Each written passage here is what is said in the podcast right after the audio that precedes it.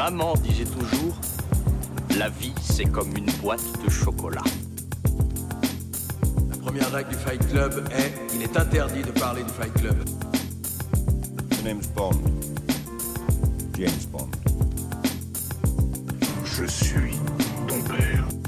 Bonjour à tous et bienvenue dans ce nouveau numéro de votre rendez-vous hebdomadaire consacré au cinéma. C'est l'instant ciné et comme chaque semaine, je débriefe avec vous toute l'actualité cinéma avec 5 infos que j'ai soigneusement sélectionnées pour vous et en seconde partie d'émission, je reviendrai sur un film à aller voir en ce moment dans les salles de cinéma. Alors si vous êtes prêts, sans plus attendre, on passe tout de suite aux actus. Notre première info nous vient de Deadline. Le site américain a en effet révélé que Anna de Armas, que l'on a vu récemment dans une scène fantastique du dernier James Bond, est actuellement pour parler pour être la tête d'affiche du spin-off Ballerina de la franchise John Wick. En effet, après le succès des trois premiers films John Wick et le tournage actuellement à Paris de John Wick 4, la franchise s'exporte dans un film spin-off, un film dérivé qui s'intitulera donc Ballerina et sera centré sur cette jeune femme qui semblerait donc être Anna de Armas. Une info toujours par Deadline, Mathieu Kassovitz pourrait réaliser un thriller fantastique futuriste intitulé Mindfall avec Daisy Ridley en tête d'affiche. Mathieu Kassovitz n'a pas réalisé de film depuis 2011 et il pourrait revenir au cinéma à la réalisation d'un long métrage aux États-Unis avec ce thriller futuristique qui s'appellera donc Mindfall. Daisy Ridley est pressentie pour être la tête d'affiche de ce long métrage. Daisy Ridley, c'est celle qui jouait Rey dans Star Wars. On espère très vite avoir de plus ample information sur ce projet très intrigant. Un petit tour maintenant du côté des bandes annonces de la semaine. Cette semaine, on a eu les premières images du film La pièce rapportée. Ça sera à découvrir le 1er décembre au cinéma. On a également eu les premières images du prochain film de la bande Fifi réalisé par Philippe Lachaud. Ça s'appelle Super Héros malgré lui. Ça a l'air très drôle et ça sera à retrouver le 9 février prochain au cinéma. Une nouvelle bande annonce pour le prochain film de Roland Emmerich. Ça s'appellera Moonfall et ça sera à découvrir également le 9 février février 2022 au cinéma. La seconde bande-annonce pour un film que l'on n'attendait plus, le film Morbius dérivé de l'univers Spider-Man avec Jared Leto, ça sera retrouvé le 26 janvier 2022 au cinéma. Nous avons eu la première bande-annonce pour le film Rose, un film avec Françoise Fabian, ça sera retrouvé le 8 décembre au cinéma. Des ajouts de casting maintenant, toujours selon Deadline, dit donc, Gal Gadot, la célèbre Wonder Woman, sera la reine sorcière dans le film Blanche-Neige de Mark Webb. En effet, la jeune femme israélienne rejoint le casting du film Blanche-Neige, réalisé par Mark Webb. Mark Webb, on le connaît puisqu'elle a réalisé les deux films Amazing Spider-Man dans les années 2012 euh, pour le premier, 2014 pour le second, je crois, The Amazing Spider-Man. Donc Gal Gadot en reine sorcière diabolique face à Blanche-Neige, interprétée par Rachel Zegler. Ajout de casting toujours avec l'actrice algérienne Sofia Boutella qui sera la tête d'affiche du film Rebel Moon, le nouveau film de Zack Snyder qui sera retrouvé sur Netflix. Et enfin, dernier ajout de casting, Matt Damon et Robert Downey Jr., les deux superstars hollywoodiennes, s'apprêtent à rejoindre le casting du prochain film de Christopher Nolan. Ça s'appellera Oppenheimer. Cillian Murphy sera la tête d'affiche et donc Matt Damon, Robert Downey Jr. qui viennent chez Christopher Nolan. Ça fait extrêmement plaisir.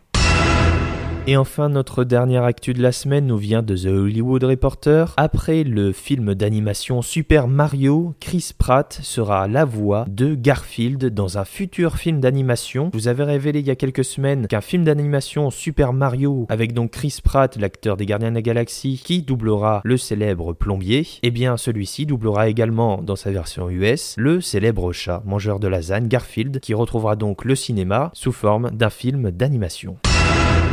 C'est déjà l'heure du film de la semaine et cette semaine j'ai beaucoup hésité sur le film que j'allais présenter. Je l'ai vu il y a euh, même pas une heure. Ce film est un film américain réalisé par la réalisatrice oscarisée Chloé Zhao. C'est le nouveau film Marvel et ça s'appelle Les Éternels. Il y a 50 ans, Thanos a fait disparaître la moitié de la population de l'univers. Mais les habitants de cette planète sont parvenus à ramener tout le monde d'un simple claquement de doigts. Ce brusque retour de la population a généré l'énergie nécessaire pour déclencher l'émergence.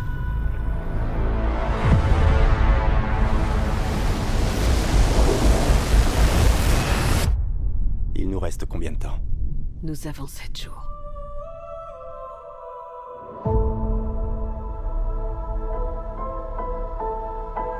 Nous sommes les éternels. Nous sommes arrivés il y a 7000 ans pour protéger les humains des déviants.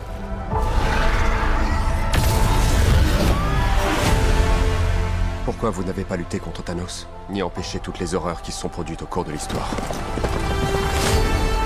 Nous avions ordre de rester en dehors des conflits qui n'impliquaient pas les déviants. Qui l'a ordonné?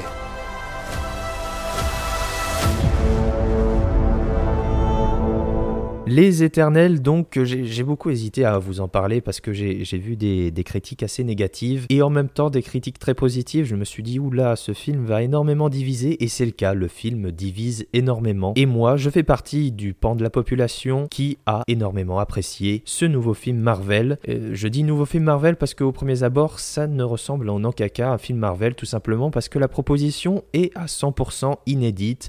On n'a jamais vu un tel film dans la filmographie de Marvel Un film donc réalisé par Chloé Zhao qui a remporté l'Oscar de la meilleure réalisatrice pour son film Nomadland, qui a lui-même remporté l'Oscar du meilleur film l'année dernière. Et tout le monde était évidemment très curieux de savoir ce qu'elle pouvait faire dans une telle machine hollywoodienne qu'est Marvel. Eh bien j'avoue que la proposition est ma foi très intéressante. Chloé Zhao enlève partiellement les artifices de Marvel que l'on connaît très bien. Je dis partiellement parce que c'est pas complètement le cas. Elle se focalise dans ce film sur des instants, sur des moments, sur des plans serrés avec des personnages qui relèvent des émotions, là où Marvel aurait cuté les plans dès les premières 15 secondes, elle fait quasiment le double, elle laisse les personnages s'exprimer pendant 30, 40, 50 secondes, voire une minute. On a pour la première fois dans Marvel des instants d'émotion, des instants d'intimité à travers des personnages que l'on connaît absolument pas, qui sont complètement inédits. Une bande de sortes de super dieux envoyés sur Terre pour la protéger il y a des millénaires, et ces gens vont donc voyager à travers le temps et l'espace. On va apprendre à découvrir cette bande de super-héros, super-dieux, aux multiples pouvoirs. Chaque personnage a un pouvoir bien particulier. Il y en a un qui s'est volé a des rayons laser aux yeux, il y en a une autre qui est super rapide, il y en a une autre qui peut être invisible. Bref, chaque personnage a un pouvoir qui correspond plus ou moins à sa personnalité, et ça en fait des personnages extrêmement intéressants. Le point fort du film, ce sont donc euh, ces personnages qui sont tous différents les uns des autres, il n'y en a aucun qui ne ressemble à un autre, ils ont tous quelque chose à apporter, même s'il y a certains personnages qui se dégagent plus que d'autres. Néanmoins, j'ai trouvé qu'ils avaient tous une part assez intéressante, une part d'émotion, une part d'histoire assez intéressante à exprimer, et on découvre donc chaque personnage à travers différents pans de l'histoire et du temps. Le film n'est pas un récit linéaire, en effet, on découvre au fil du temps, parce que en fait, euh, il y a des personnages qui vont être attaqués, et ainsi ils sont tous divisés, ils vont devoir aller chercher chaque personnage pour ensemble former enfin un qu'ils n'ont pas formé depuis des millénaires et combattre les gros méchants très méchants. Ils vont donc partir euh, petit à petit dans un voyage à travers toute la planète. On va ainsi avoir des personnages qui vont se retrouver dans des espaces que l'on n'a jamais vus dans un film Marvel, des paysages inédits, d'extérieur, euh, dégagés, on a des, des, des, des plans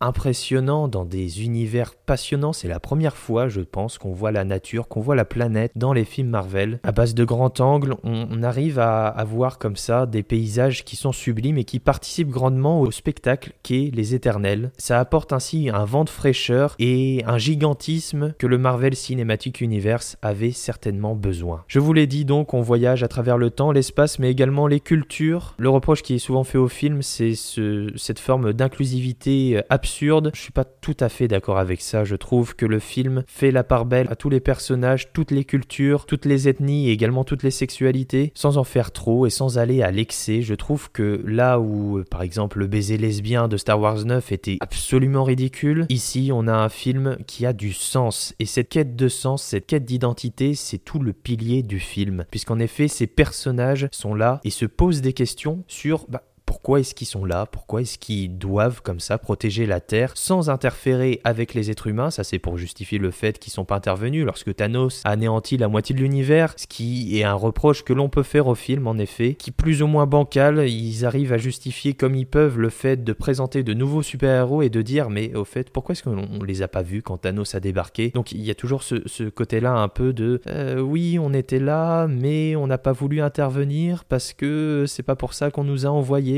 nous, on est au-dessus de tout ça. Euh, c'est un des reproches qu'on peut faire au film, et j'avoue que je suis pas complètement euh, en désaccord avec celui-ci. Néanmoins, ici, donc, je vous l'ai dit, une quête de sens, une quête d'identité, avec des plans serrés, avec des émotions. On laisse parler les personnages, il y a une vraie intention d'auteur de la part de Chloé Zhao, et ça fait du bien ce vent de fraîcheur dans l'univers cinématographique Marvel.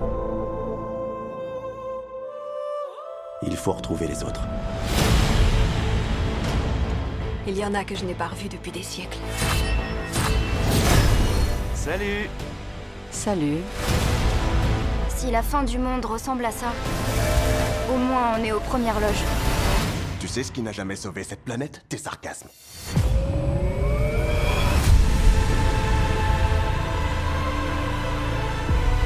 Nous avons aimé ce peuple dès le jour de notre arrivée. Quand on tient à une chose, on la protège.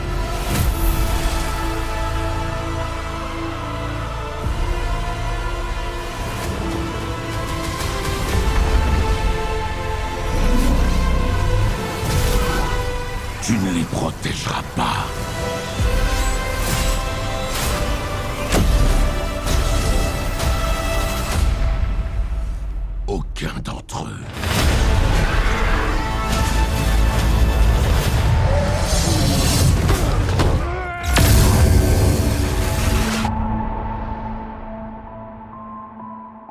Voilà, c'est tout pour cette semaine. Je vous remercie d'avoir écouté cette émission. Je vous invite bien évidemment à aller voir le film Les Éternels au cinéma, à assister à ce spectacle démesuré, à cette épopée de 2h30, certes, mais qui fait vraiment du bien. Vous pouvez bien évidemment vous abonner pour avoir directement chaque émission dès leur sortie. Vous pouvez également me suivre sur Twitter et Instagram pour être au courant de toutes les dernières actus cinématographiques. Voilà, bonne fin de semaine, bon week-end, bonne fin de vacances si vous êtes toujours en vacances et bonne reprise si vous allez reprendre. Je vous laisse. Je vous dis à la semaine prochaine. À très vite.